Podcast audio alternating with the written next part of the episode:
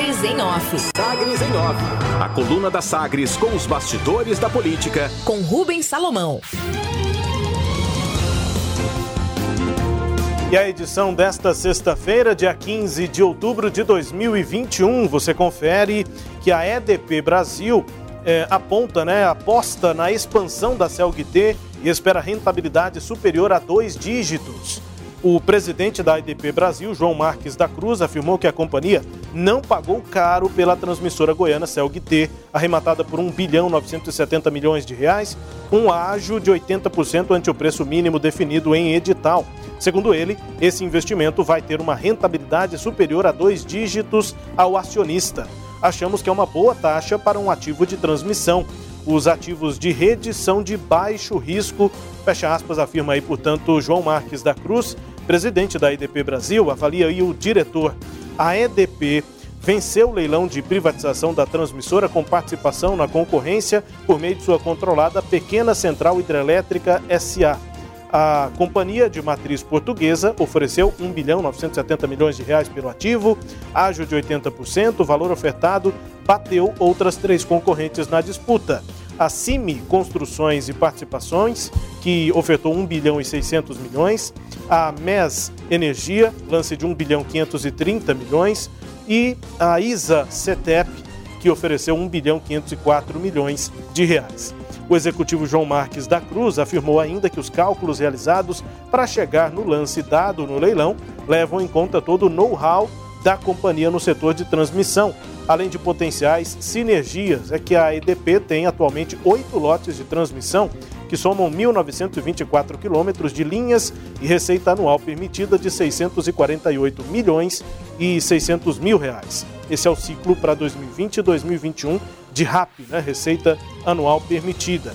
O diretor, né, o, executivo também disse que a intenção desse ativo, né, dessa compra, é para que a empresa fique por muitos anos e que a CELG-T tem capacidade de expansão. Vamos apostar nisso, afirma João Marques da Cruz, presidente da EDP Brasil.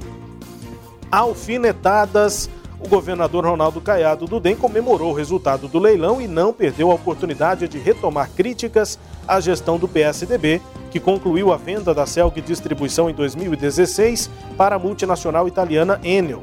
Segundo o governador, com o valor que nós estamos vendendo a Celg-T, quase dá para comprar duas vezes o que o Estado recebeu com a Celg-D na gestão passada e sem levar um centavo de prejuízo para os cofres públicos. Caiado ainda escreveu pelo Twitter, também afirmou durante eh, as definições dessa quinta-feira que se a CELG tivesse sido bem administrada, isso mudaria os rumos da gestão fiscal e de investimentos que levariam benefícios diretos à população. Essa é a diferença de uma gestão que tem compromisso com todos os goianos e uma gestão que tinha compromisso com projetos pessoais. Fecha aspas, finalizou Caiado pelo Twitter. Lembra dessa? É, no início do governo, o governador Ronaldo Caiado estava em pé de guerra com a Enel Distribuição Goiás. Lembra disso? O governador chegou então a sugerir a abrir uma negociação e até abriu negociação para troca da empresa na concessão de Goiás. Queria que a Enel saísse de Goiás. A buscada então para essa substituição na empreitada do governador Caiado foi justamente essa empresa, a portuguesa EDP, que agora comprou a Celg-T. A EDP até mostrava interesse, mas na prática a ideia foi rejeitada pela Enel, que continua com a concessão e agora está às boas né, com o governador Ronaldo Caiado. Reeleição. Agora com assuntos municipais, né, como ocorreu na Assembleia Legislativa e na Câmara de Goiânia, agora a Câmara de Aparecida de Goiânia também vai antecipar a eleição da mesa diretora. A sessão foi realizada nesta quinta-feira, confirmando a aprovação de projeto que prevê a renovação da mesa em sessão extraordinária, que vai ser realizada depois de 24 horas a partir de uma comunicação prévia. Além disso, estabelece essa mudança no regimento, estabelece a criação do Conselho de Ética na Câmara Municipal de Aparecida de Goiânia, a ser constituído por cinco vereadores com três suplentes. E aí a tendência é de recondução, reeleição do presidente André Fortaleza, do MDB, e seu grupo para o biênio 2023-2024. A mudança no regimento interno prevê, eh, teve 17 votos a favor e 7 contra na Câmara Municipal de Aparecida. A secretária de Relações Institucionais de Goiânia, inclusive Valéria Petersen, vai eh, já foi exonerada do cargo para votar na, na eleição à mesa diretora e deve retornar à, à Prefeitura de Goiânia, ao cargo na Prefeitura de Goiânia, na próxima semana. Proximidade. Deputados estaduais da base aliada na Assembleia Legislativa tiveram um jantar com o governador Ronaldo Caiado no Palácio das Esmeraldas na, na noite da última quarta-feira. A reunião teve a presença de 26 parlamentares, inclusive os ex-opositores Thales Barreto, do PSDB, e Lucas Calil, do PSD.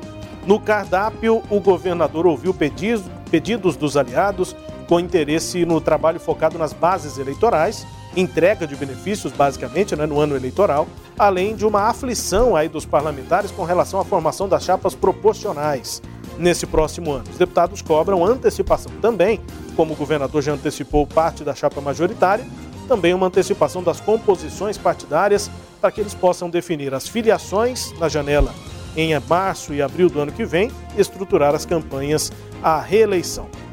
E sobre o assunto combustível, último destaque aqui da coluna: representantes dos governos estaduais avaliam entrar com ação conjunta para barrar a mudança proposta em projeto sobre o ICMS cobrado sobre os combustíveis. A mudança, aprovada na Câmara dos Deputados, tem potencial para retirar 24 bilhões de reais dos cofres dos governadores, 1 bilhão e 400 mil, eh, 1 bilhão e 400 milhões aqui em Goiás. Secretários antecipam uma possível disputa jurídica no Supremo Tribunal Federal, caso o projeto seja aprovado também no Senado.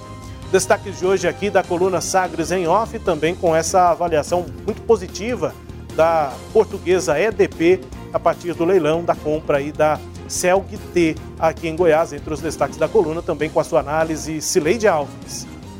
Estado de Goiás, quer dizer, uma margem de 80% sobre é, o valor né, solicitado pela empresa é de se comemorar e acho que ontem o governador é, ele é, demonstrou isso, né? Demonstrou que estava é, comemorando aí uma vitória expressiva, especialmente agora no momento em que é, o, o, governo tem que já começar a mostrar algum trabalho mais consistente em função do ano eleitoral. E aí, no excesso de alegria, ele fez aquilo que ele sabe fazer com muita precisão, que é bater forte nos adversários.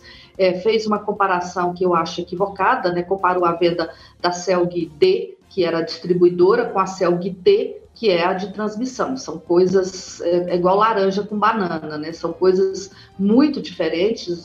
A, situação da Celg é, D era diferente da CELG T, né? É, o governo de Goiás, na época, cometeu muitos equívocos em relação à CELG é, distribuidora, né? E não foi um problema que surgiu da noite para o dia. E esse valor de 1 bi e 100 milhões que o governo disse que o estado de Goiás recebeu, o que é correto, é de 41%, 41 das ações. Né? Então, a CELG, o governo do estado, ficou com 1,1 bi, porque detinha 41% das ações da CELG, porque a CELG já havia sido federalizada e a maioria das ações, é, desculpa, é 49% que, a, que o governo de Goiás tinha e a, a, a União tinha 51% das ações. Então, a CELG foi vendida é, por um valor bem superior a esse, foram 2 bilhões e 600 milhões de, de reais e, um, e 1,1 bi é, foram ficaram nos cofres do Tesouro. Eu acho que os erros do governo de Goiás em relação à CELG-D continuaram mesmo depois da venda, isso é verdade, né? O governo de Goiás pulverizou esse 1 bilhão e 100 mil reais em pequenas obras aí, naquele projeto é, extremamente megalomaníaco que se chamava é, é, Goiás na Frente, né, que o governo anunciou um investimento de 6 bilhões e, e, e entrou com esse 1 bilhão da CELG-D, quer dizer, então teve assim, muitos equívocos do governo passado em relação à CELG-D. Agora, uma das coisas positivas que o governo passado fez foi a CELG-T, né? Porque a CELG-T, se ela foi vendida agora com margem de 80%, porque ela foi criada no governo passado e entrou para esse governo enxutinha, sem dívidas, né? E o que possibilitou agora que ela fosse vendida. Então, acho que politizar é sempre, sempre politizar não é um bom negócio. Acho que o governo tem direito de comemorar, tem que comemorar,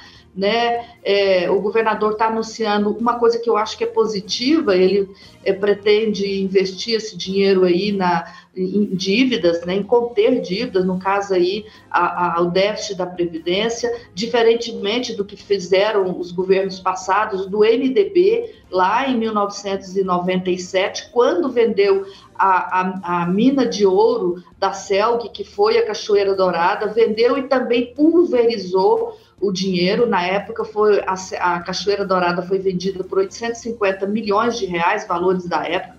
Esse valor não está atualizado. E também fez um monte de obras com esse dinheiro. Então, é, agora o governo está dizendo que vai fazer diferente. Ótimo, ponto para o governo de Goiás. Mas eu acho que politizar em excesso não é bom, Rubens. É isso. Agora, é, com destaques aqui, com análise de Cileide Alves. Os destaques da coluna Sagres em Off, a coluna que também é podcast. Está no Deezer, no Spotify, no SoundCloud, nos tocadores do Google e da Apple, com todo o conteúdo no sagresonline.com.br. Sagres em Off. Sagres em Off. A coluna multimídia. Acompanhe ao longo do dia as atualizações no www.sagresonline.com.br. Sagres em Off.